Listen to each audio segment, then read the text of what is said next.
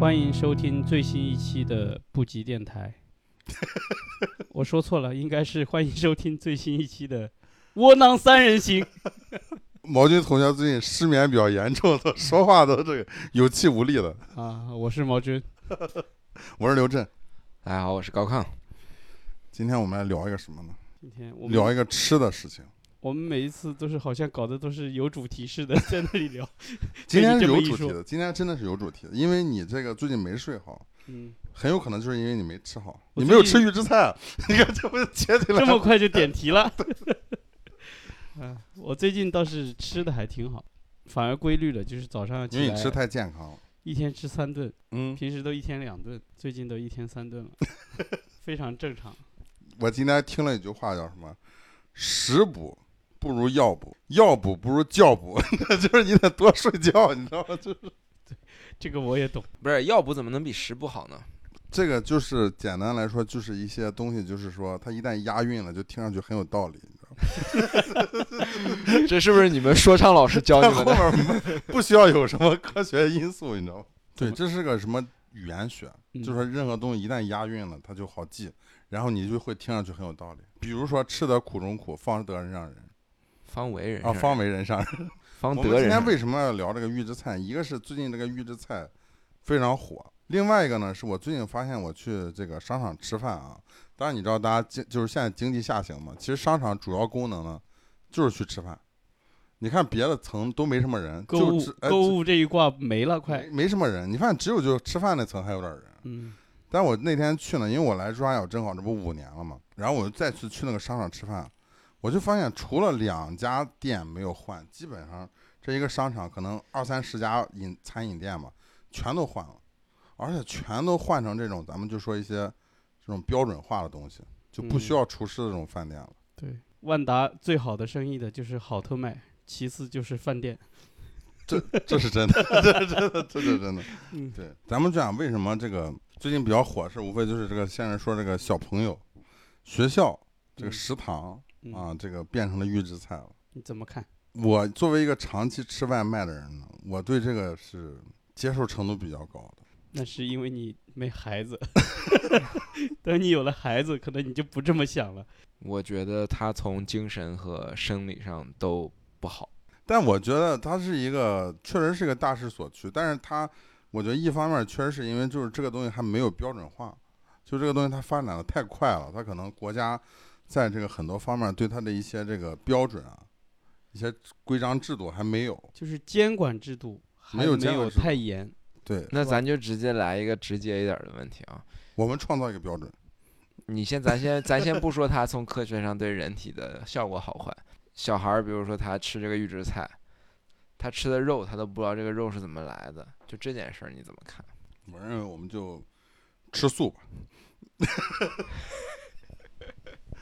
怎么说呢？啊吃素太贵了。吃素太贵了，要还你吃素你还要吃有机的，吃素最关键的是你，你肉类蛋白补充不了，你要用非常丰富的植物对蛋对白，对也就是各种坚果。哎，这倒是。我那天看一个营养师说了，就是说一般老百姓不要吃素，因为吃不起。对，除非你有一个非常牛逼的营养师给你规划好了，你每天该吃什么，该吃什么，没钱吃素特别容易得类似于白血病这样的血液疾病，是不是因为他没有那个什么 B 十二？很多东西都有，嗯什么 omega three 这种，我们那个 omega three 其实大部分人咱们也没有，因为那个只有吃那个深海鱼才有，所以说我们要吃那个鱼油。鱼肝油。啊，对，因为我们不是那种像日本那种喜欢吃一些那种深海的东西，只有深海鱼有那个欧米伽三。你山东人不喜欢吃深海鱼吗？我这不现在在他妈河吃河鲜的地方吗？ 就是已经吃不到海鲜了。河河虾有 omega two，我反正最近遇到几个朋友，我就不说名字，就是年纪都还好，五十出头吧。他不是因为自己身体有什么反应，他是因为一些意外，然后他去医院检查，发现有糖尿病。嗯，医生就说，其实中国的糖尿病的这种发病率很高，就是糖尿因病为是穷人病嘛？以前不是说的是富贵病吗？糖尿病。啊，是吗？呃这个不在是美国他们反正叫穷人病嘛。这个时代不一样嘛。你说中世纪的话才是富贵病，对，因为那个嗯时候没糖吃嘛。对，现在就是穷人病。它就是因为我们的食物大部分是以米面啊这种对为对主对嘛，就是含糖量比较高，然后可能长期吃或者是一些麦芽糖成分高，可能是对对，其实因为富人他吃就是西方的，西方的富人他吃主食非常少，而且主制造主食的那个手艺其实非常巧妙，对吧？巧妙，对啊，所以就是像我们吃的这种就是 gluten free 的，就是我们吃的就是不会 gluten，就是麦麸啊、面筋啊这些东西，其实对身体就有很多副作用。烤面筋，烤冷面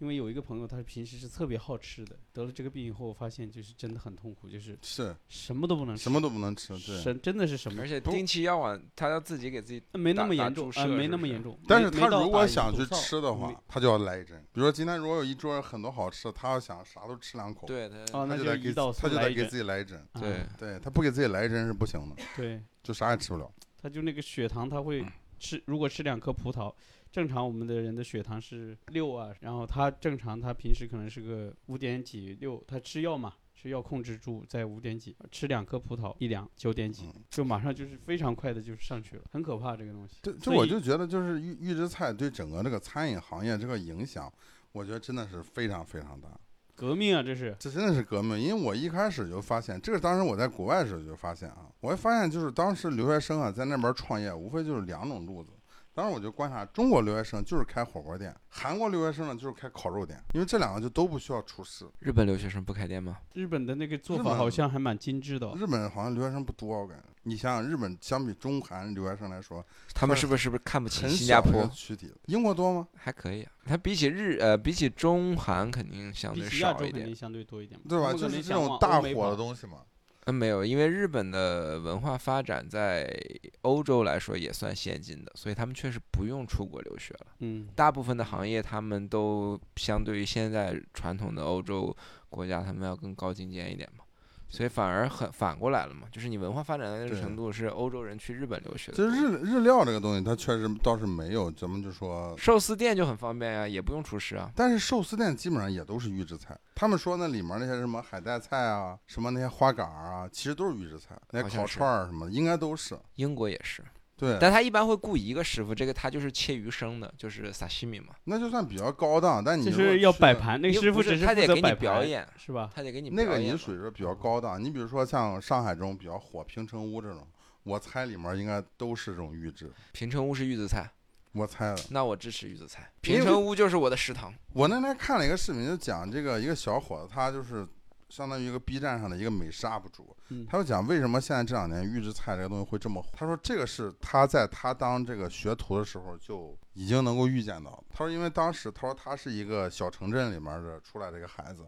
他当是时你学厨子的，对，但是他说当时你如果学习不好，你出来的话就那么几条路，你要不就去当厨师，嗯，要不就去干汽修，对还有一个是什么？跑外卖。那时候还没有外卖，你哦想那时候是美容美发。哦，就这三大行业，这属于当时的他们说这个就是小镇青年的三大支柱产这我业。知道，我知道了一个秘密，什么秘密？ 华哥出身不好，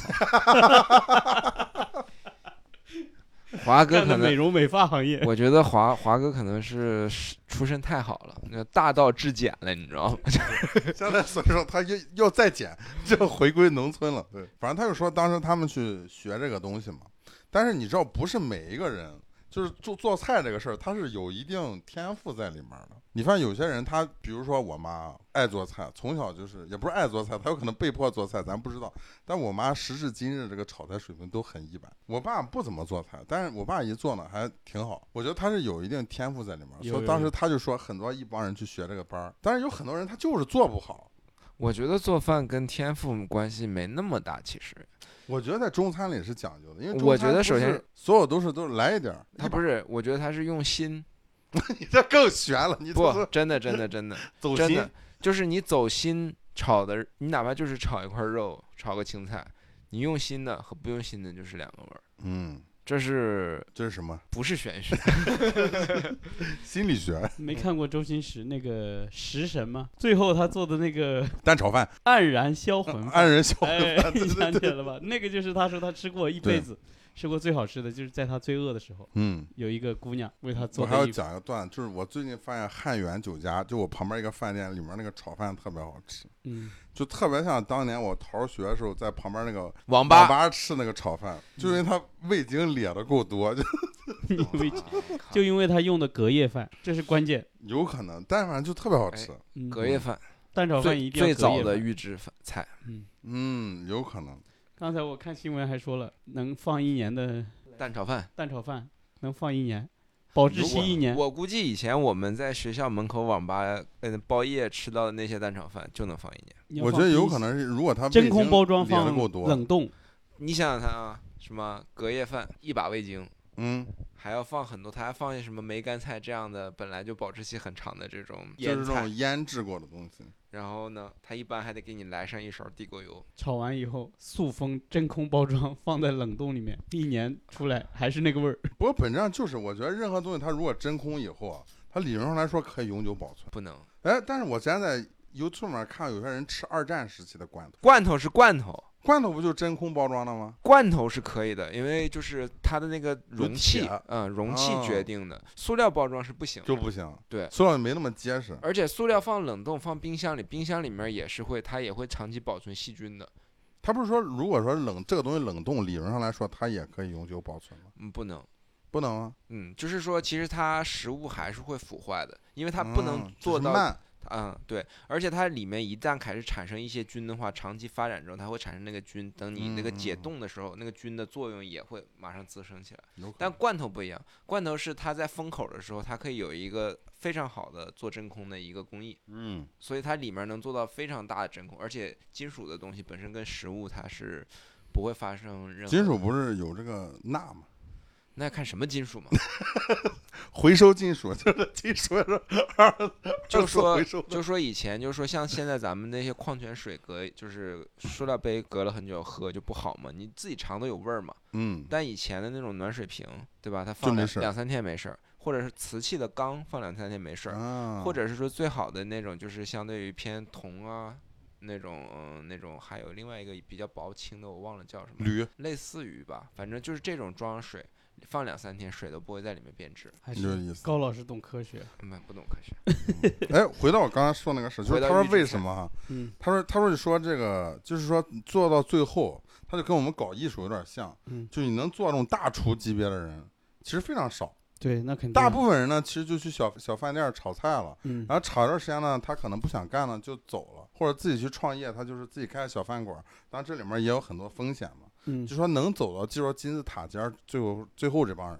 是很少的，那帮人当然是很赚的，但那帮人他说一旦赚了钱以后，他对这个饭店来说有这个生杀大权。那当然，所有人都认着他的口味儿去的嘛。然后干餐饮，咱们也知道比较辛苦，是吧？那可能这些顶级大厨呢，他又工资要求特别高，所以到后期呢，慢慢整个行业其实都想要去稀释主厨的这个权利，所以说就一定会有预制菜这个东西。而且他又说这个大厨这个东西，你没法做到扩张，你只能开着一家店，这家好店大家奔着你那儿去吃，你不可能比如说我在上海开一家这个店，我又去北京开一家店，那不可能，这大厨他妈不可能一千二，对吧？我有一个同学的父亲就是一个大厨大厨，湘菜大厨。呃，他之前在北京就是在中博旁边开了一个湘菜的酒楼，但是后来浏他阳就蒸菜，不是他就是还比较高端一点的吧，哦就是高端。那个时候有一些领导爱吃他做的，嗯他他做大厨，他就是带了我好多同学作为徒弟。一个大厨，他就是会带一堆，就是他相相当于有个很大的团队嘛。嗯嗯，他一嗯般的时候，他的菜他是他不上手的，他也不炒，他不炒，他顶他多指就挥是厨房看看，然后完了你们今天准备。他有几哦天他可以不来，就是如果这个团队很成熟，所以他后是来慢慢的做大了以后，他在北京开了做大做强嗯有五六家吧，就是上地开一家，然后整个北京城就各个区都开了一家。嗯，他每天就是可能今天在这个区走一走，明天到那个区看看。嗯，它是可以做到的，它是可以扩张的，但是换城市就不一定了。其实说到这个，就是如何瓦解掉大厨的中心权力的话，朱家角就有一个店做的非常好。什么你记？店？你记不记得当时你的生意还算火爆的时候，你经常请大家吃攒斩饭，然后有一家在这个西就是新交里广场，你说原来那个湘菜，对，那个香，湘菜生意一直一般，你听我说完嘛。香菜的时候他是有大厨的，他啊要给对那个对大对对厨对开两万的月薪。是，至少对，就是后来他每年改两次店面的风格，嗯，现在变成了火锅店。他终于摆脱大厨了。不，他早就摆脱了。他之前做什么早餐店，就是那种就是做嗯嗯豆浆油条，早餐店它是分包出去的，就是他划一块给别人，就是等于合伙了。然后后来我去吃饭的时候，我还就跟他问他，我说你为什么一年换这么勤？我想说他这个换的节奏就跟咱们去看什么外滩美术馆 PSA 一样，你知 道吗？换展，三 那个月换一个，对一个季度一换，你知道吗？他他也是整是非常有实验性的。他是整个店面 IP 设计包全换装内内装全换。他现在叫什么了？ 他现在叫人外人还是天外人？人，因为他那个字儿是设计过头了，已经认不出来 了。用力过猛。对对对，那个他是人上面多了个点儿，我就不他知道都。他合计人外人，就是他不要这个大厨了，他就是那个外面那个人。对，，我就问他，我说你为什么换这么勤？嗯，他说我一直在找一种方法，可以不需要厨师，嗯，因为厨师是他们最大头的支出。是，其所实以都是在搞开这火个锅店就不需要了。对，其实你看这几年这个，无非现在商场里，尤其你看商场就是一个典型嘛。我觉得之前也跟这个就就是移动支付有点关系啊。之前我看他们讨论这个移动支付，就是说因为有了移动支付，所有的饭店就是这种餐饮品牌才能够上市。他说原来因为餐饮品牌拿到的都是现金，比如我去饭店，我吃完饭啪两百块钱现金摆这儿我走了，你现金那个就无法统计嘛。现在大家用移动支付，你一个店每年能赚多少钱都很清晰明了。所以你看，这个所有的饭店、餐饮品牌都要不停的开店，是吧？要做大做强。你做大做强以后，你就要标准化，足搭足强，做大做强， 是吧？再创辉煌， 对吧？他要不停的开分店，嗯，他只有通过不停的加盟，他才能赚钱。我看很多就是他们说现在这个加盟店，就是说老板不赚钱，然后这个消费者嘛也不觉得多么便宜，钱其实都是赚在那个加盟费上了。店本身不赚钱，对，其实就没只有是什么那太大个钱赚。金字塔塔尖的那个人、是吧？然后所以说说，你看现在去商场，尤其我就发现特别有意思个现象，就变成了一道菜，现在就可以做一个饭店了。我那天看了一个叫酸菜鱼什么什么，我想酸菜鱼这他妈不就是平时下饭店你点的一道菜吗？嗯现在他们就可以以这一道菜就给你开一个饭店，就就专只吃只只吃吃酸菜鱼，啊，专业化了。太细分了，这 他妈，我都觉得嗯，我之前去吃那家也是万达的那个叫什么重庆烤鱼啊什么，嗯也是他就只吃烤鱼嘛，但是他还是有几对个口味的，可以是那个烤鱼挺好吃，啊、有麻辣但口吃完的以后有我我老婆第二天拉 肚子了，预制烤鱼，因为这烤鱼，哎呀，拉回来聊一下预制菜的事。我我是觉得我们意识到有预制菜这个事儿，可能是我们开始去上大学，开始有这些什么坐飞机啊，坐什么嗯，飞铁机路餐啊啊什那么种的火车那个餐时啊候是开始有一点这种，那个时候对才对知道对那个是预制菜。我们之前应该是没接触过，在我上学之前我，觉得“预制菜”这个词儿上很大学新，之我觉得前我好像嗯只有这一两年才知道这个词儿，之前我都完全对这个东西没有概念。嗯，你都还给过我呢，我给过你是吗？给过我酸菜鱼啊，一包，然后放在冰箱里拿出来水煮一下就哦，那微是波炉疫情期间是啊，吧微波炉转一下不就可以吃了吗？ 疫情期间多亏了 多亏亏了了预预制制菜， 没有预制菜。我不知道，我就觉得就是你从两个层面来讲这个事儿，一方面它是一种必然，因为这个社会的发展它肯定是往一个多快好省的角度、实用的角度去发展嘛。那么大部分的人肯定会觉得，如果我能花同样的钱买到更好质量的东西，而且确实科学可以给你做证明，它不会有什么太大的问题的东西，那为什么不买？一方面，它又就是降低了那种就是消费的差异嘛，比如说以后大家都吃预制菜的时候，那我可以吃各种各样的东西。以前可能就是只有有时间有闲的人去吃，对吧？就但是现在可能大家都可以吃，而且都可可以以吃，对，而且花时间去打工，然后就可以买到很高档的东西。对，就包括有一次我点外卖，我都发现就是这个广东佛跳墙，因为在我小时候去，你去饭店吃个佛跳墙是个很高档的事儿。对，而我记得一小碗是一百多块钱，一百八十八，一百八十八嘛，反正我 反正它什么都是反正八是八很八贵六的六嘛六八八什么是的。很贵，一般就是说每个人上一个，哎你就觉得我操这一个小饭店盅，哎好像很上档次的感觉。因为他那时候要蒸两天，但是这这个玩意儿现在已经被预制化，就像你说，它已经走入了千家万巷了。我那天看点完那个外卖，有那个叫盖饭一样的，佛佛跳跳墙墙佛跳盖墙浇饭盖饭，然后你一看价格三十二，哎呀，这就像那个什么一样，就像前段时间不是瑞幸咖啡和茅台合作了一款那个咖啡，对，有一个人的评语把我给笑翻了，说知道你们这些人买不起一瓶茅台，我一滴一滴卖给你。 我觉得确实那个就茅台代表一种这种阶级，阶级，而当然他也想要拓展他的客户群嘛。我觉得他其实跟预制菜有点像，就我觉得可能你我们在你看我在国外生活的时候，那大家穷人你吃什么？就是上学的时候穷嘛，你就只能吃快餐，因为那个是最便宜的。中国呢，你比如说你想把这个东西，我们本身自己并没有一个咱们这种绝对意义上的一个快餐，可能煎饼果子算一个，但是我们又把它列为早餐了，是吧？我们不可能一天三顿都吃煎饼果子。中国人吃饭有可能嘴比较刁一点，因为我们吃过的好吃的东西比较多。那怎么去把咱们就说这种八大菜系几千道菜，怎么给它统一的做成这种但是问预题制是，菜？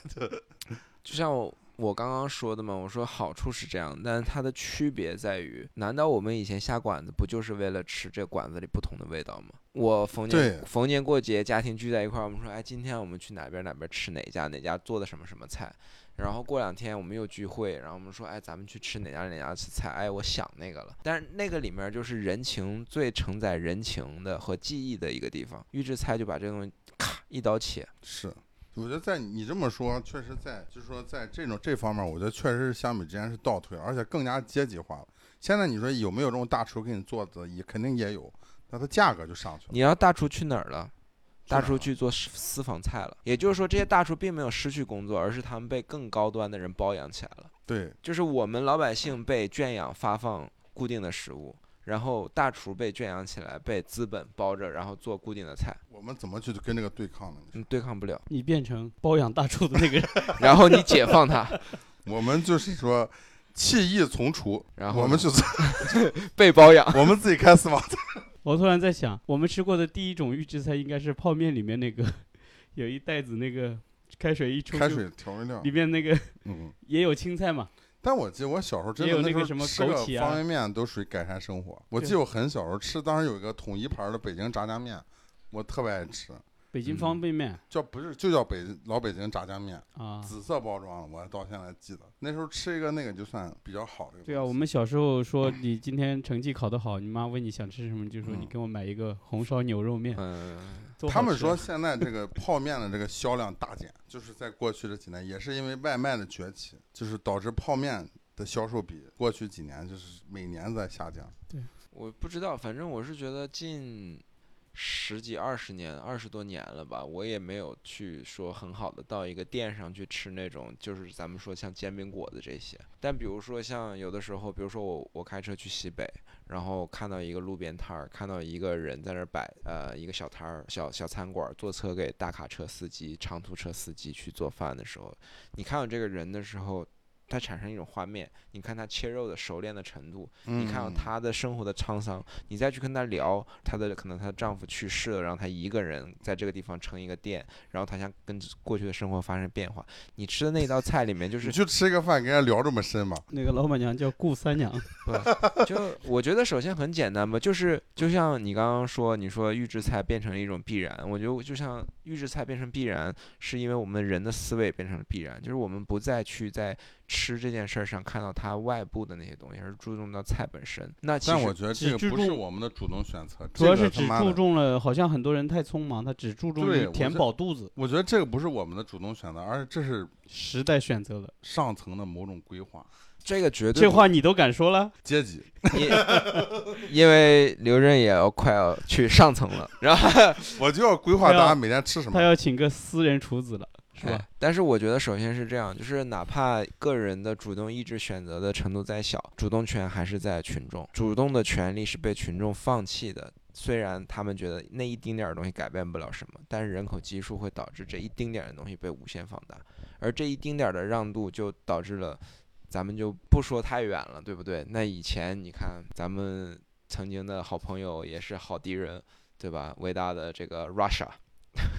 苏联，对吧？他最开始的时候，就是因为他过于正义、过度的谦让，所以他的主动权是流失到那个最顶端的人那里，并不所是以说他选俄罗择斯永远菜没有流行起来。哎但是俄罗斯这么菜，深入吗？ 要俄罗斯菜我其实很喜欢，吃因为过一可能次是俄因为罗斯我是菜东北 人，我就是在哈尔滨吃了一个，我想你妈这都是 啥、啊呀？人家红菜头你炖看羊肉粒，你不好吃吗？多好吃、啊！但我觉得在国内能找到就是类似的这种平替，嗯啊，对，更好。对，而且更好。对，北京最有名的餐厅在八十年代叫什么？叫什么？莫斯科餐厅叫老莫啊，老莫，对，是个上层，只要是北京的牛逼一点的人都得去老莫吃顿饭才牛逼。嗯你看这个就聊得很好，我觉得就是那这个时候主要大家也没什么好吃的，我觉不是嗯真没不有那是，个时候没有麦当劳，也没有是肯吗德基。我觉得不是，是因为这个餐厅它代表了一种背后的符得阶号，级。对呀、因为这嗯个符号它就会就牛逼。你像今天所有人还在说，哪怕我有时候会看那个吃播啊，但我看的那种就是小镇里面吃播，比如说有一个我现在精神上非常鼓励我的一个吃播叫胖龙，他是胖龙对，他是在 Fat Dragon，他有现在有一百多万粉丝吧，在哔哩这哔么哩多上。嗯，他就是你知道，我看到他的时候，我第一个我是带着一种那种很虚伪的那种怜悯心去看的，就是嗯他是小镇上的一个人，他带着他你也是活在小镇上人，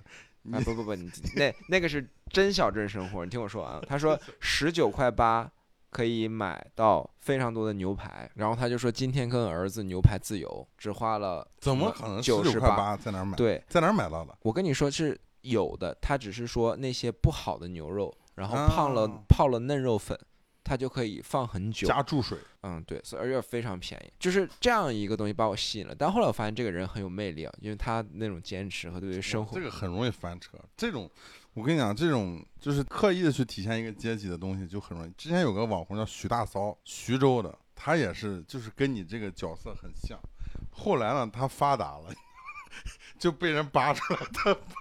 就是他。但是我觉得很好理解，就是他已经是个大几千万大网红了，你怎么能还能要求他像一个这种小镇青年一样去过生活呢？那那就是他个人问题啊，这是对对这对是职业操守的问题，就对是啊我觉得就他怎么去保持那个但是身份呢？我觉得这也是我们中国一个文化断层的地方。我觉得以前很重要一点就是要懂得隐退嘛，这是嗯中国古代一个很重要的学问，是不是孔子说的？都是你们山东人。 就比如说，你想，如果你去陪伴一个好的一个君主，那你的君那个君主崩的时候，你得退，你得退。你不退呢？而且你应该先退，你看到是趋势不好，你就应该退，不然你就不得善终。包括我们之前聊的那个，就是长你安得把你这个事儿你总结一下发给这个胖龙，我觉得胖龙他撑得住，我觉得他状态很好。你觉得他现吧在已经是有很多那种大流量的那种美女网红去他家蹭吃，哎呦他，状态很稳。反而我就是他挺让我感动的，就、嗯然后他也就带一些那种就是，你知道吗？擦边儿那些商品，有的时候还带那种就是男性硅胶玩具，你知道吧？ 但是就很可爱，他就是非常接地气、嗯那种，其实让我觉得我们为什么要聊胖龙？ 我已经忘了为什么，这就是不打草稿的后吃果。播吃播嘛，但我觉得呃，吃播也是一个方面嘛。啊对就是我，我想说，我我先说一下，就是就说他那个十九块八卖一斤的牛排，这个东西它是不是牛排？它肯定是牛排。年轻人，就比如说我们没有经常吃过最鲜的牛排，比如说我们没有去过山姆，我们没有去吃过最新鲜牛排，我们直接吃这个牛排。就你去过山姆，妈 逼！你是不是偷摸让我给你带东西？下回他妈去山姆的时候，我就他妈在门口开车撞你。我跟你是不说是每次偷摸给我发短信让我给你带东西？对我也尝 一下，我也想实现阶级的跨越。对对对，好吧，但就是说，因为食物它本身代表了一种阶级的符号，但它本对身是什么味道是没有客观标准的。是的，所以它没就有可以造成一种各种各样的一种误区。对，就是但你但觉得好吃，你像昨天晚上我就我有一个老乡给我发视频，正好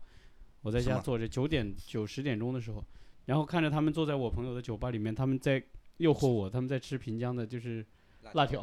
我以就为是他们在吃老乡啊鸡，就是一种也不是辣条，就是我们那边长，皮，我们那边做的好吃的那种，反正就是各种小吃嘛。嗯，哎呀，我当时就馋的不行，就很想。我知道那个我们家里的那些那些东西，其实吃多了是对身体是非常不好的，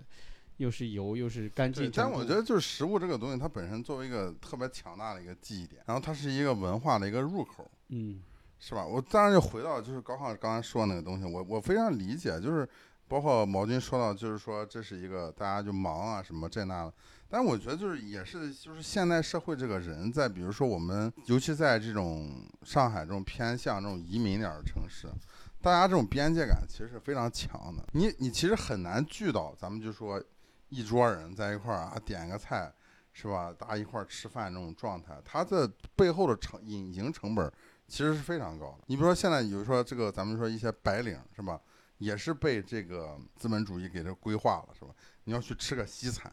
是吧？你要去吃点这个吃点那，那又是分餐制，所以它就离我们所谓想象中的那种，你比如我们下一个馆子点好几个菜，大家一块儿吃啊喝酒什么这种状态，它就会越来越远。那可能在三线城市、四线城市，这个东西还存在，但我觉得未来你比如说在。一线城市这种偏呃人口涌入型的这种城市，它必然会越来越少。你说的很对啊，但问题我觉得问题恰恰就是这个问题，因为必然的事情就是我们经常会说，比如说今年我们说今年怎么感觉比去年还压抑？为什么大环境一年不如一年？因为我们都在做对的事儿，因为这个对的方向 就是不对的方向，有没有可能？你这逆天而行，我们就是我们就是人类在做一一次件我该说，我该干什么？我我不知道，我觉得首先说一点嗯就是，我觉得文化的发展本来就是建立在一种程度上误解上，文化是建立在误解上的，所以文化走到高点的时候，一定是搬石头砸自己脚的时候。然后像今天，我觉得很多这种快餐文化、产业性的文化、供应链就的是文砸化，自己的脚。它是建立在一个，包括我今天在读那本书上写有一句话说的特别好，他是一个法国的一个一个人类学家，他讲的是说西方最大的问题就是因为他在这个阶段的历史发展进入现代化这个选择上，它没有出现致命的问题，但嗯文化有两万多年的发展，它经常会出问题，但是没有出问题，恰恰就是它会出问题，而且问题来的时候会更严重。没有问题，可能就是最大的问题。最大问题就是麦当劳，我觉得麦当劳反而都做得好一些了。觉得现在中国很多家长啊，他尤其是反对预制菜进学校嘛，我觉得这个呢，它有历史渊源的，因为我们中国的这个，说实话，这么多年的这个食品安全，从奶粉就开始了，是但吧？对，除了那个奶粉事件啊，但我觉得我们就是比较幸运，我们规避躲开这个事儿。但你说你真的从小到大，你觉得你对食品安全有个概念吗？没有，但是现我在也的没有。现在的家长开始有了，啊因是为确实开始有问题了嘛。有的食堂集体中毒的也有，今年年初还去年不是还出了一个事儿，什么说是什么老鼠头啊什么的，你记得吧？嗯嗯嗯，啊，说是鸭头、老鼠头什么的是，就是这种事情开始，因为现在的是现在的这个发达了，你知道吧？就以前你比社如交媒说体发达嗯啊，我们我们在我们平江的一个什么呃西初中吃辣条中毒，呃吃了几课食堂的菜，然后有几个学生拉肚子什么，这个事不会传播到你这里来，你根本不嗯知道，对就对是对，只有我们那个当地是吧？家长可能去闹一闹，然后就了了结了这个事就。嗯因为我觉得这个又涉及到一个问题，就是我们讲到食品安全的时候，我们总在要求某一个东西去做好，当然这是我们的一个基本权益啊，可以这样去做。但是如果把就是说咱们主动参与到社会构建的这种公民意识去放进去的时候，其实我觉得我们又在放弃一种我们的权益，导致了今天的权益发就是这样发展。是的，比如说，我前段时间看了一个也是长视频吧，他讲的是一个在中国生活非常多年的一个日本小哥，然后他一就世界环游嘛，因为他要找到自己人生的方向。后来他在泰国，反正东南亚认识他的老婆，然后两个人一起去了大理生活了八年。然后最近三年又生活在江浙的一个小村子里，因为他的身份，然后当地村民有的人对他很好，也有的人带有固有的偏见去对待他。然后他有三个小孩，都是在这个地方出生的，现在就在他们村子里面的小镇上面上学嘛。然后有时候也会受到一些偏见，但他就会说，我要做的事就是，我想让我的孩子能够吃我们自己种出来的食物，生产出来的食物。他们也每天烤披萨，自己做做一些 cheese，做一些纳豆。然后这些小孩儿虽然就是状态也很差，其实你想想看啊，我们听状着态很差。不是，就是我说，就是就是通过我们城市化这种观念，啊他们是就是穿着破衣麻布，然后每天就去湖里面游游野泳，就是在我们今天被资本的那个景观化的那种符号所塑造的那种标准来讲，他们过得不好。但某种意嗯义上，我觉得他又是像一个非常我们向往的人的姿态在生活。很自由，他也是有特权的一一部分人，在很多形式上，你比如说部分人他要养活自己，他没办法，他只能九九六，对吧？不是，我觉得这个选择就是并不是每个人都与生俱来的。我非常理解你说的对吧这个，但是我也有的时候我也在想，那个东西到底是什么？我觉得可能是思维模式上愿不愿意选择变化。对啊，但是你知道，就是这种变化对于认知的某种，比如说我能够认知到这个事儿是可以改变的，这个本身就是一个特权了。就很多人是没有这个认知，他觉得我必须要干，你去跟他说这些事儿，你那他会觉得你在阻拦他，认知上很多人所可能以是会固对吧化的，是那这会的已，经固化，你没办法。嗯。你这时候跟他说，我说兄弟，你不用九九六，你去村儿里也可以过了。他说我他妈昨天刚从村儿里混出来了，你让我又回村儿里，你是不是他妈不盼我好？就是这种意识形态上的东西，你就很难去劝服一个人。就包括我们就说吃这个东西的事儿，比如说我们觉得反对吃一种菜，比如说就是咱们说现在就是工业化以后，我们要什么逆工业化，我们要有机，我们要这个纯天然是吧？我们要现做现炒是吧？这那的。但比如说，如果人比如说他从一个村落的一个状态刚刚出来，他刚刚迈入城市化，或者他终于有机会城市化，就是他离开了这个村庄，他反而向往的东西是跟我们截然不同的，都不能走极端了的。所以我就觉得现在这些家长也好，什么嗯社会上的这个舆论有两派，反对预制派的那一派的人，他们其实不是说反对预制菜这个本身，他们可能反对的是很多，监管，就是对你对有没对有对对。你有没有一个好的对，我监我觉管得这个制就是度回到高亢刚刚说那一点儿，就是它它背后有很多隐形的东西。嗯这隐形东西其实我们都明白，这个一般食堂都是外包出去的，那对谁吧能够承包这个食堂呢？那个还是很具体层面上的。我嗯就是是教育局局长，你跟我是兄弟，对啊，肯定包给你嘛，啊肯定但包给但自己是人嘛。我是觉得这些很具体的事儿，随着时间一定会进步，一定会改善。这个不操心，两三年的事儿吧。如果这个嗯东西实行了，就我们这么大一个国家，我们的这种监管机制以及就是人们的这种呃已经提升的这种就是这种投诉自助意识，我觉得这个很快可以改变。但最关键我的不是这觉样，得，我也不觉得，我不觉我得不，我完全不乐我观。举个例子啊，就是我上初中的时候，我初高中是在一个学校啊，就是原来叫铁一中，铁嗯路第一中学，后来被这个地方收走以后叫这个济南中学。当时呢，就是学校周围有很多摆摊儿的，我不知道你们那时候有没有，我们小有时候摆卷饼、炸串儿、炸鸡柳儿，对各种，我记得特别好吃，特别多啊，炒面什么这那的，都是非常好吃的东西。那那时候他就不让你去买。对校门是封闭的呀。封闭的，当然嗯了，校门那时候操场那儿有些栅栏，你让你还是可以弄，然后人你们报学校食堂卖，反哎，他必须你只能在学校食堂吃，学校还要食堂办吃饭卡。学校食堂吃又很差，我当时记得学校食堂吃的非常差，就是做的又不好吃，然后也是一些就很简陋。然后呢，他就因为当时那个食堂是承包出去，都是都是有关系户校长的亲戚，啊，对，很有可能。但是你想，我们上学那时候多少年前了，到现在你看那个学校，大部分学校食堂还是这种承包出去的。我上高中的那个承包食堂的第一任，在我上高三的时候就被抓了，花了四十万吧，在我高三的时候。嗯对啊，就是40他万本质上他需要花很多钱去打理这后面所有的关系。嗯，你说到最后环节，比如说真的要给孩子吃饭了。省的都是这一部分嘛，对啊，他对肯吧定只能省着。你说这东西如果真的市场化，比如大家就竞标，是吧谁做的好吃，哎，有公司来谁竞标便，宜一点，然那后合理卫对啊生是吧？然后你那或者让就，家长去试吃一下，让学生去当评委嘛，对吧？那自然而然，我觉得这是好吧，那就是说我可能比较乐观，但我是觉得这个是可以克服，就是它有可能克服，虽然很难，嗯，但我觉得更大的一个问题就是说，在我看来啊，也许它不是问题，也许是我个人在太矫情了。我觉得更大的一个问题是，当孩子不知道他是。吃的那个食物跟他的关系是什么的时候，我觉得是不是人的问题需要被提出来的时候，那肯定。就是比如说像以前村子里面的小朋友过年要杀猪要杀鹅，老人还会说：“哎呦，念你念你几句经，说哎这个猪给了我们肉。”小孩子看了有的时候还嗤之以鼻呢。但今天的小孩子连这个场景都看不到，他吃这个肉，他就觉得他应该吃这个肉，到点儿了就该吃这个肉，还有更好的肉。但当他村子里面的时候，他看到一个小动物，他去逗它，哎，小动物，哎，真可爱。过两天这个东西去到餐桌上的时候，他怎么接受这个现实？然后这个时候的，所以说，这个核心就是你不让他知道这个事儿。那不让他知道我我以为核心是要吃我醋的， 没有，不能 吃素，我吃素对不身体不健康。你刚说，然后就是说，现在就是又像，就像你之前经常讲，你说人提高认知维度是造成了一个商机，得到怎么怎么骗钱。那现在同样的，为了避免这种道德危机，各大财阀各个国家都有，而都且有最大财阀中国都，最大的财阀就 是谁嗯，咱们不说是谁，反正他许家印，刚逮 进去，逮进去了吧？今天解恨解恨，没逮没逮进去我，没逮进去，没逮 进啊去，他一定投资，被管控了。我管控了。他现在都会投资做一个东西叫做什么人造肉。啊，对对对，现在这个是最火的。对人造肉，它能还原到人体需要的各种蛋白质成对分，而且口感能达到一样。但我觉得这个会带来最大的一个道德问题是什么？是什么伦理问题？那肯定是伦理问题。咱们都就说那个时候都不再去谈论就是人跟动物的关系了，因为你吃的这个东西就是人生产的，就是我们都知道，我们吃的食物要离自己远一点。比如说我们刚刚讲的 omega three，人为什么有钱的人要去深深海的东西？因为那个离我们足够远。人吃离自己越远的东西，对就越身体好越有效。但是现在今天，人们不但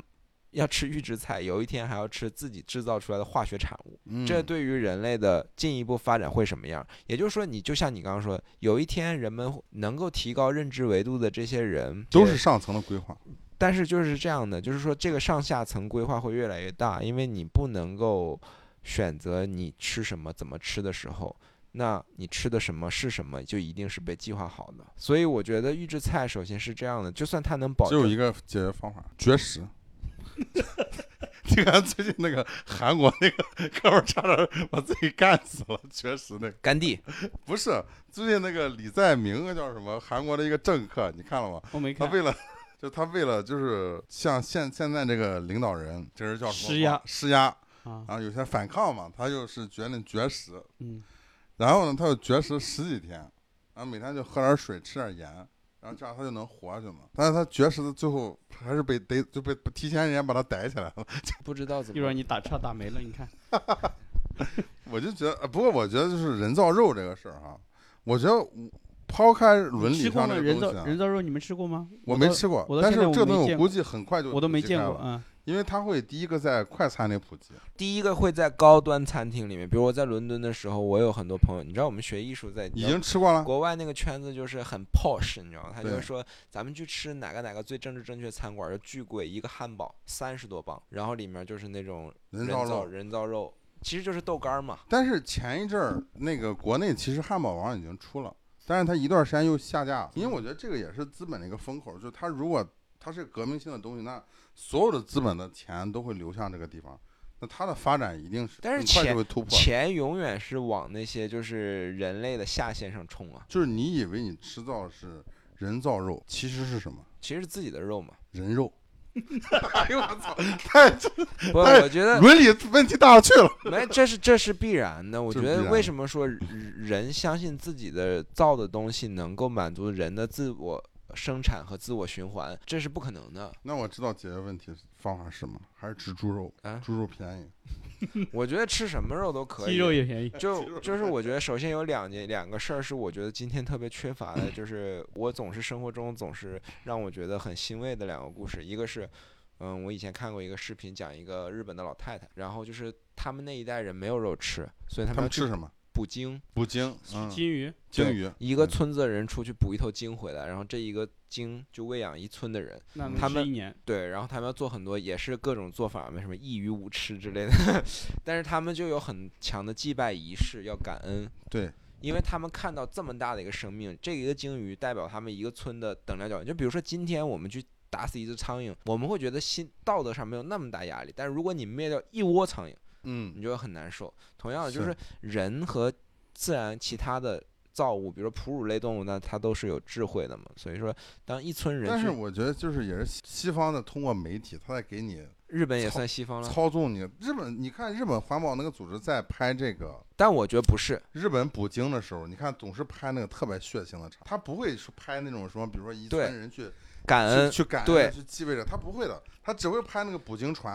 啊，突那个毛那个叫什么？你又你又批判射过西去方了，我们批判我嗯们也西方不能这么批我判。不能批判，因为我还要吃人造肉呢。但是就是我这个想，吃金鱼刺身，但对啊，这个老太太就说，她每次因为很多他们那一辈的年轻一点的人就会说，这一辈子我再也不吃鲸鱼肉了，鲸鱼肉太难吃了。但这个老太太就会说，是这一头一头鲸鱼让我们所有人活到了现在，嗯，因为他们常年地震，然后受一些战乱影响，是没有肉吃，他们只能吃一个比自己那时候村民没有我们现在人类的智慧，捕一头鲸是全村要死好多人才能换来这条鲸，是他们觉得这个东西是比他们人更与神，自然的对抗。就是他们要去吃一个比他们更神圣的造物的我肉。有这次感觉是，就有一次我们年会，我们烤那个全羊，然后我进去，我就看那个羊跑，我就追不上它。我在那一秒钟，我对动物产生了敬畏之心。然后你把吃的但最是香，小豹他爸一出击，马上就逮住了，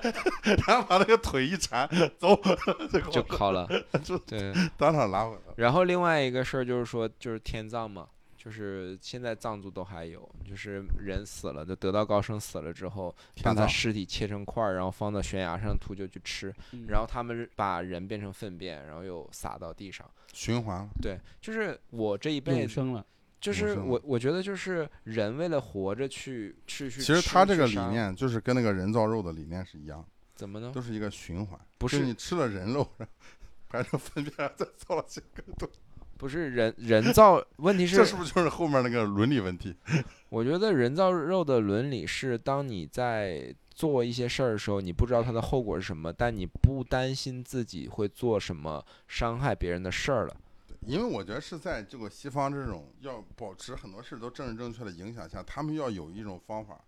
来摆脱他现有的这些愧疚感。他不是摆脱愧疚感，他没有愧疚感，因为首先就是他要创造新的资金的那个出口。但是我觉得他的愧疚感也是基于，比如说吃牛肉，牛肉放屁是吧，造成这个叫什么温室效应，抨击我们中国人吃肉吃太多。那他们我也不知道怎么太太再多去说了，但是首先一点就是，西方抨击的时候，西方他可以不吃牛肉，但是素食主义者主要他们没有一个东西能很好的一个素食，但是又能替代肉的口感。这永远是个悖论，就是你想辣条，辣 条，他算他算他们就是没有辣嗯条。马上把你发一百个评价人去这个美国，就是他们就停止人造肉，人马上生产人造辣条。比如说，我们今天说，就是说西方最重要的一个就是蛋白质的补给的一个食材，就是 cheese 嘛，芝士。那芝士从哪儿来？从牛奶来。那牛奶从哪儿来？从母牛的母乳来。那牛的母乳产生是给谁的？给小牛的。也就是说，你想吃到奶制品，那你就必须要从小牛那儿抢。那小我知牛道去怎哪么儿？粉碎他们，把那个三鹿奶粉 给他弄到弄到美国去，全都得了个大头症。就是总今天总会说哎你不吃牛肉，别吃牛肉，但是他会去找一个替代产品，但替代产品是一样的，就是所有的小牛生下来就丢到绞肉机里，做成了小肉饼，做成牛排肉饼，然后人们才能吃那么多的 cheese，然后这些人吃的 cheese 的人说我们要环保，我们要他妈你他妈这些人吃牛吃牛，你牛放个屁造成他妈二二氧化碳，然后他妈的大气层有个洞。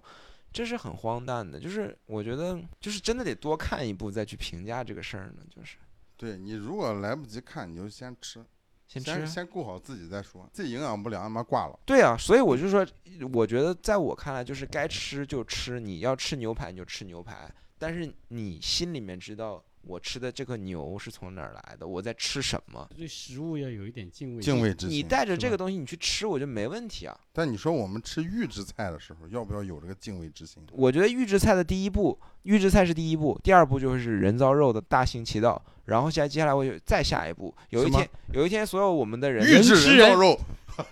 对吃人，吃吃人了，就是太狠了吧，就是就是点滴嘛，点滴，对啊，就是打葡萄不糖。需要吃饭了，他给你打你所有营养需要的东西，然后那天的道德会跟你说你还吃这些东西，然后他又生产垃圾，你又耗废材，妈的我们直接把营养打给你，我觉得这个指日可待了，那更方便嘛。那我们要不要就是创业这个项目就是这个，以后那吃的东西就是给你一点什么东西让你嚼嚼，有那个味儿。不嚼就直接打葡萄糖，不嚼直接打到你血液里去。我知道打葡萄糖只是为了让你那个营养那个嘛，嗯，让你保证你营养均衡嘛。呃，最近我看到一个产品啊，就是说，呃，我不知道这个事儿，咱没有研究过哈。他说这个你喝水啊，他说这个喝饮料，说人对味道的这个感知很多是由于你的嗅觉。嗯，然后他就产生了一个产品，就是一个水瓶，一个水瓶上面有个圈儿，说这个圈儿呢有香味儿，菠萝味儿什么味儿什么味儿。你只要喝白开水，但你闻这个东西呢，你以为是菠萝汁儿？哎，你以为是菠萝汁儿？不是吧？我觉得它还是有个味味觉，还是我不有知的道。呢，所以我也很好奇，啊我但就我想有没有可能这个事儿是真的？行，那我给你一个机会，你给我们一人买一个。我觉得这件事儿它我不给你自己做一个 人工香精，它不能单一的说是真的，但是我觉得，首先我们当我们喝到一个菠萝汁儿，我觉得它好喝，是因为我们童年，比如说有个记忆点，比如说我刚跑完了六百米，我作为一个小学生，我拿了冠军，我父母站在讲台那边鼓舞我，所以我才爱上了这个东西。所以你爱的一是一个综合的一个，记忆的一个切片。它是一个综合的一种现象，它不是你喜欢菠萝这件事儿。所以你会嗯发现你很爱菠萝汁儿，但每次喝完菠萝，你总觉得没那么好喝，或者有的时候觉得哎挺好喝的，过一会儿就差点意思。但是那个记忆的那综合的，比如说你那天流了多少汗，天气怎么样，你妈妈多么爱你，对，你赢了多少人，所有的这些都综合让你去爱上一个东西。这个但就跟我每次喝那个椰树牌椰汁一样，我还没有喝，我就已经想到 了东东，想到了东东，我就觉得这个好更喝好喝。 对啊，呃所以我觉得就是说，今天我们讲的总是讲说景观社会，景观社会，但景观社会的威胁就是它在塑造你新的记忆点。对所以有一天我们一定会看到各 种这个广很正常，这个就跟现在小朋友，你比如说他们主要的娱乐设施就是 iPad，总有一天就是他们的这个主要的饮食就是预制菜，不可逆嗯了，人造肉，人造肉。但是你想，就是说，咱咱们讲人工制品，人工制品某种程度上是时间还没到嘛？因为咱们用线性的时间去讲，那未来吃的某种意义上是什么呢？它不是直接吃人肉，但它吃的是血汗工厂生产出来的东西，因为它会划分阶级嘛，上层建筑它继续吃大我自觉然的得东以西。后这个血汗工厂这个概念也就消失了，就全部都机械化了，全自动化。因为你不存在，因为你吃的很好，你吃的嗯是预制菜，对吧？你天天吃红烧肉，你天天也吃是预制菜，对啊，你一个工人上班累了，但是你回头晚上一看你的夜宵，红烧肉、海参、鲍鱼，对吧？全是人造的。对佛精跳精墙良，对吧？你你吃这个的时候，你还会觉得自道德上会告诉你你是在血汗工厂吗？不会啊，你是人上人，对啊，然后你会觉得，哎，我都吃这个了，我那真正的人上人这时候吃吃粗粮啊，窝头，很有可能。 对，你不你不会知道他们在干嘛，坚就果配粗粮，对吧？就是，然后那一天就是这样，我觉得最大的悖论就是咱们畅想嘛，反正聊嗨嘛，就是有有一天，真正就是说大资本家受着天气的制约，然后受着那种就是工人的这种下班儿的风险，遭了很多罪，终于飞到了夏威夷，然后晒了个太阳，然后发了一个照片儿，说哦好美啊，然后他的所有的。最底下的员工在人工智能上合成了一个就是虚拟世界的然后说：“你看，我一回到家，我就开始晒夏威夷的太阳。”然后他们还会嘲笑说：“这老板就是闲逼傻蛋逼子，就是傻逼，那就是对吧？他怎么会花这么哎这些大的在一功夫些闲的美去国做这的事大儿？片里面已经成已经都不是有体现了这对个嘛，是吧？像那个什么是真的，什么是假的？对《黑客帝国》啊，还有那些什么《银但翼是伊杀手朗马》斯也说过，就是我们有百分之九十九的可能性，就我们也是一个虚拟的，我们就会经历这些。我们不是，就意思于我们像是一个游戏嗯人物一样，其实是有一个已经有一个这么更高的人在，其实在玩弄我们，但是我们不自知。哦，我我知道你的意思，就是比如说，其实我们经常会以前会有一些就是那种叫什么就是阴谋论嘛，对，就比如说像什么以前的那些，所以说我觉得有时有时候人就需要通过玩游戏来获得一种掌控感。这就是为什么高亢如此沉迷于这个《火火影影忍忍者者》的原因。我现在给你研究出来了，你想要掌控感，我看没有明掌白握的。 火影忍者是一个一款竞技游戏，我火影忍者也是被设计出来的。呃，是吗？就是我觉得所有游戏都是这样，但是它其实有的时候，你在这个游戏过程里面儿赢或输，它都有可能吸引你继续走下去，它不见得说你能获得掌控感吧，反正。我就最近的感受，就聊聊吃啊，因为就是我这儿来了一个驻地艺术家，然后他是因为吃素的，就大家就在一块儿吃饭的机会就很少，嗯，就导致呢，就是你明显能感到跟这个人就是亲密疏不离起，感就就亲密不起强一来。点啊，就你发现，你如果跟周围的人你吃不到一块儿去，我觉得吃不到一个锅里。啊，对于中国人来说，我觉得这是个很严重的问题，是啊，就你就没法跟这个人玩儿，玩不到一块儿去。你要克服这个。我要吃素，不是，你以后吃不到一块，你跟他喝到一块也行吗？ 他也不喝，抽， 抽到一块。 他也不抽啊。哎呀，我的这已经被社会雕塑的这么完美了吗？完美了，我操，这是完全的一个就是独立的个体，我操，他不需要这种西方先进分子，太先进了，我西操方极左，就是我觉得人在任何一个程度上，他没有好与坏嘛，是的，在他就是，比如说我现在是这样。我在你的处境就是你这样，在毛军处境对就对是对毛对军对这样，说在他那是他的是处境，因为我们每一个人他的认知肯定都是很小的，对对就对，是他可能他的那个呃认知和我们的认知恰好还一是个要就是你思考的方向完全不一一样的。对对但我觉得他有他取，决于就是因为我们预制菜吃太多了，那我们刚才聊到哪儿了？最后回来吧，差不多了，这差不，多了，差不多我了。们最后聊一聊，反正我是觉得哈，我觉得可以吃，嗯，可以吃，我觉得这是一个不可逆的，但是我觉得就是说，比如说。你不想吃预制菜，你注定要牺牲掉一些别的东西，你别的资源，你换取这个时你的时间，换取你的这个资源去吃现炒的菜。你愿不愿意做这个交易呢？是取决于我觉得每个人的。那至少在现阶段，我觉得我我不愿意放弃这个，或者我不愿意做出这个交易，那我就对选择我就吃预制菜就好了。就是我理解你，但我个人的观点就是说，吃你没得吃了，你可能只能吃，因为我们今天，我觉得最大的问题是，虽然信息更开放了，但人更难感动到人了。嗯，所以今天我们没有办法在这里号召别人做什么事儿，是因为我们也没有那种人格魅力去没有号召别人。就比如说像以前大家看到释迦摩尼摩尼死舍身弑虎的时候，大家会受到那种感动，然后大家会做一件事儿。但今天没有这种东西，没所有以这个角色。因为大的趋势已经过了某一个平衡点，它暂时我今天们如果有这么一个人，他就是去给预制菜做代言人了。对它是对它就一定会被资金给包装和那对转转换嘛，对吧？ 但就是我觉得发展。可能是我在大的趋势上也过于悲观，我也不知道啊。但是就是说，我们已经过了那种个体可以燃起某种能量去抵抗大的整体趋势了，而大的趋势会让所有人变得统一化。但是就通过我你觉得不够燃了？不是跟燃没关系，是燃不了了，那你知道你为什么燃？现在有一款产品，农夫山泉出了，有点叫燃。燃茶，你自己去便利店。他妈的，人家又不给我们，他妈的，他又不是金 主，你你喝给人打广告，你多喝一些这个燃茶，你就 因为我就觉燃起得，来。对吧？又回到又回到，就是说，反正，我们把这一期发给农夫山 泉。对，反正就是说，农夫山泉首富啊，现在你我觉得这里面有一个非常大的嗯悖论，就是我包括我自己也也好吧，我觉得也是受到一些比较浪漫化的这种理想主义的某一种就是精神的这种影响，所以我永远我也戒不掉这个东西。但是理性上，我通过我自己的观察、学习、思考，我觉得。我觉得人类最大的敌人不是阶级，而是彻底的没有阶级，所以文化总在创造阶级。这是有原因的，因为没有没有阶级的时候，人会进入巨大的混乱。那么任何人都是你的敌人，但是有了阶级，敌人就是在上级和外面，他就是不是你平级的这个人。嗯，所以我说，今天时代的一个大的浪潮。会给所有的人营造一种大家去到同一个标准化的一个生活的状态里面，你们吃同样的东西，过同样的方式，那你们还有什么怨言呢？而这方面其实所以你认为就不吃预制菜就是最小的那个抵抗？就是在这个阶段上最小的抵抗。我哪怕我今天去，我不抵我不抵抗，我我顺从。对你顺从 的话，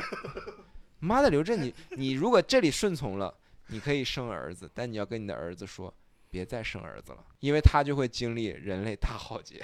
他就要吃，他就该吃人肉。他就吃人肉，而且他不知道他在吃人肉，他最妈终的他会见证他吃人肉那一刻，他就会崩太溃。恐怖了！我知道了，不生 孩子了。我还以为你说你不吃预制菜 呢。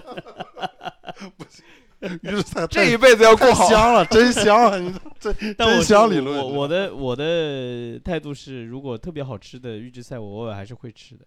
啊，就是特别好吃，但我目前还真没吃过特别好吃的预制菜。这预制菜它肯定我觉得不好吃，就但就像你比如说麦当劳这个事儿，你偶尔吧，你就想去吃一下。方便面我是偶尔会想对啊，吃一就顿是有的，就有些东西嘛，就方便面，有时候我也想吃一下。嗯，就你就，但你吃完以后吧，你就哎，就那样。嗯没有，我觉得方便面，比如说我半年吃一顿，我还是觉得真香。但我是这嗯么想，就包括我刚才就讲回到就是西北的时候开呃开在路途上的时候，就是去吃了那个就是一个中年妇女她一个人在经营的那个做食物的这个小店嘛，就在一个小像那种临时搭建的小窝棚房里面，然后都是大货车司司机去吃的时候，我我跟杨然一块儿去吃嘛，然后我们听他讲了很多故事，就这顿饭其实对我来说味觉上好不好不重要了。确实，就是我对我来说，其实味道很一般。朋友们都会说，你去吃那干嘛？都是给大这卡车这司个就机跟吃现在的。探店，你看，就很多人去东北探店，然后说东北这个盒饭，比如说十块钱，呃，十个菜，我五个菜，然后有米饭，你看就吃的特别好，特别好。然后所有你知道，当然这种比如说主流这个他的观众，可能就是在一线城市或二线城市这些年轻人，他会觉得啊、这吃的这么好啊，这个我每天二三十块钱，你就只能吃个什么一菜一饭是吧？你这个十块钱就是就这种。后面很多这种被这种情感所包裹的这种东西，你知道吗？是他们渴望的，而不是说真的就是他们吃的这个东西就真的比那个味道差。对他们一方面得不到，一方面还往城市中心赶，然后越往中心赶越吃不到这没种办人法情，然后嗯人情又要被卖，人情越卖妈越的贵，然后他们就去只能去找太难了，只能去最高级的场所，对吧？去调酒师那里，对吧？调酒师很温柔，对吧？调一杯酒八八九十一百，酒全部都是预制的。所以我们的选择是正确的，我们选择了在不在城市的中心，我们选择了那是因在为我们没珠得三选，角小镇，我们去不 起。我们在珠三角这个镇上，我们就但是我们也没有十块钱的盒饭，我们吃的十五块客饭客饭两荤两素，客饭地方性太强了。对，北方人他有点吃不大惯这玩意确儿，实吃不大惯，但你可以自己做嘛，真的你。可以自己做。对，我觉得你你喜欢吃味嗯精共就产你喜欢吃味精就多撒点味精嘛，一人做一个菜，那我们就搞一个这个，等一到人做一你个菜。等到你老婆怀孕了，你丈母娘就过来天天做饭了，哎，我们就天天去你家莫吃不如 OK 哎，这个真的是最应该趋势，你发现吗现在很多成年人，你看了吗？去报那个小饭桌。对对对对对，我看之啊前都想做这个，其实我觉得你这跟成年给成人搞一个小饭桌，其实是个非常好的。嗯，但是你比如说，你说你现在你得有钱到什么程度？你说我能说我雇一个阿姨来给我做饭，对吧？至少咱们这个收入水平是不敢想象不可的，能的，对吧？集体雇一个呢。你对啊，就是小饭桌，其实就对是啊集体雇一个嘛。嗯嗯，你完全可以给成人搞一个这种，但是你看这个很难。你看抓奖那个所上海这边儿有这个，其实有这个东西叫大食堂嘛。这个原来在其实，在济南我们讲快餐就是讲大食堂这哦种。你你说大食堂这个，我想起来，上海这边比较精致嘛，咱们也不能老说城市不好。但你发现抓脚已经没有大食堂了，脚里大食堂，没了，关了。早没了，大哥，哦，那很多年前就没了。上海市里面会有小食堂，我觉得老百姓一定有他需求，而他一定有出口。然后包括我就去过一家，他卖的就很还是很便宜，三啊还在荤吗？你看你要去在现在在现在在还，在，就是我今年去的三荤一素，就在那个大光明电影院附近，嗯，三荤。一素十八块钱。哎呦，好多老头儿在里面，就是它里面放的音嗯乐都是你知道吗？香港回归前那个是时是是，然后是很多老头儿坐在门口喝一杯小老酒，然后听着收音机嗯就在那里拍腿。晚饭之后就这样对过对他的对生活。就其是实他我觉得有就是啊，还是一个资源分配的问题。就是我那天看到，就是其实上海也有那种市民食堂，就是给那种老头儿老太太或者年龄偏大一点儿人，就是其实就是小饭桌嘛，嗯但是是偏向老年人的。而且你看现在有一些政府单位儿他们的食堂也对外开放了，其实原来相当于比如大的国企那种，你一个公司有一个食堂，是吧？给他给这种所有员工做饭，但现在他可能没有那么多员工了。但他还要有食堂，那这个资源其实有一点浪费了。他如果开放给这个大众的话，其实大众都可以进去吃的话，其实也挺好。那问题就来了，你如果以既渴望有这些小食堂、大食堂，你又去投资给预制菜，那当然，预制菜的生意比食堂好做呀，这这是真的你的是一选择呀个。就是说，你今天脚里，如果我们当时都去吃那个大食堂，它也就不会倒闭，但我们都没吃啊。 得嘞，再见了，啊大食堂，预制菜这个罪魁祸首也有我们在座的每人一份了。真的，对啊呀这个就是， 这是什么雪当山雪崩的时雪崩候的，时候，没有一片雪花是无辜的，是我们吧？都是他妈有罪的，啊，有我原罪，背着这个原罪，是不是背着原，罪，就继续跟大家继说续吃菜说一声再见吧。说一声再见吧。今天就到这儿了，好，感谢大家的收听， 少吃预制菜，太悲哀声了。音都低沉 了。少吃预制菜啊，多能自己做点儿做点要儿。不结尾给大家放个歌吧？ 什么歌儿？没想好，毛军知道，毛军我最到会时候想找一首什么类似于关于美食的歌，好吧？可以，什么深夜食堂的背景音乐之类的。 可以，可以，嗯，好，感谢大家的收听。要订阅、转发、啊，留言，嗯，打分，感如谢果大家。如果我们点赞数够高了，我们就自己开一家我们开个小食堂。小食堂，专小专家饭叫桌小食堂。嗯，好，再好，见。再见。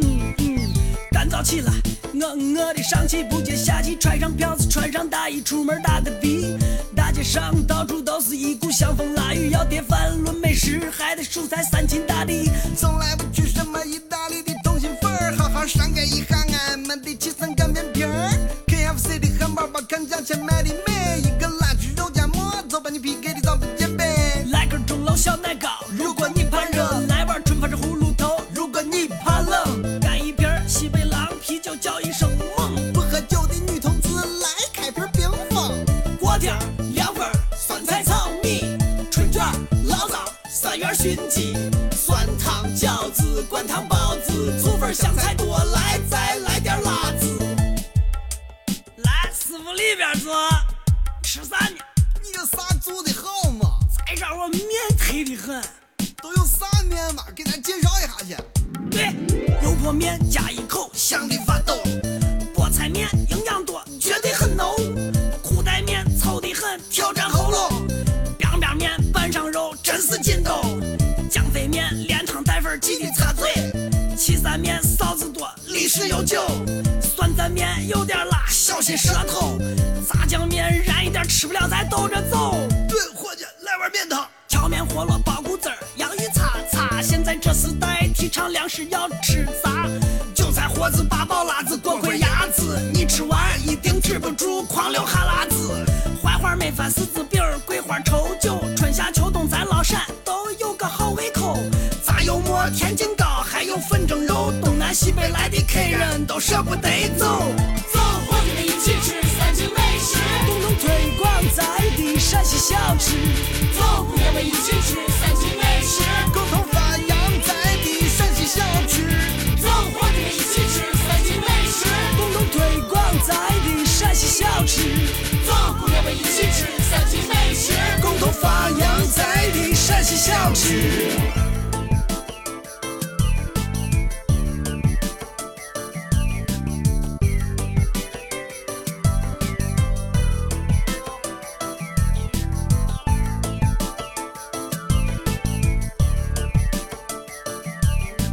哎，说了半天，我说咱是泡馍呢。对，来开始吧。牛羊肉泡馍是咱西安的经典传统，要想吃得好，我可讲究的赠送。馍要自己备，还得配上辣子酱跟糖蒜，料中味中肉烂汤浓，还有暖胃功能。伙计，汤给咱弄得快一点。早饭要吃鸡蛋饼、胡辣汤跟豆腐脑，再来一个油饼、两个菜盒、三根油条。中午吃饭咱可一定要吃饱，点火锅到竹园或者海底捞。晚上可以去东新街、桥子口去个夜市，几十块钱一套花样，我可真不少。千万别忘了烤肉、烤鱼、腰花、涮肚，什么虾尾、田螺、口条、耳朵也都放开冷嚼。美门儿的店，你就美门儿的店，陕西美食真是聊炸了，soft 过瘾，简直忒的很，真不愧老祖先说食色性也。美门儿的店，你就美门儿的店，人是铁，饭是钢，吃饱喝足来碗汤。做工地道，便宜实惠，味道不香，就是神仙，咱也不想当。走，伙计们一起吃三秦美食。共同推广咱的陕西小吃，走，姑娘们一起吃三秦美食。共同发扬咱的陕西小吃，走，伙计们一起吃三秦美食。共同推广咱的陕西小吃，走，姑娘们一起吃三秦美食。共同发扬咱的陕西小吃，走，伙计们一起吃三秦美食，共同推广咱的陕西小吃，走，姑娘们一起吃三秦美食，共同发扬咱的陕西小吃，走，伙计们一起吃三秦美食，共同推广咱的陕西小吃。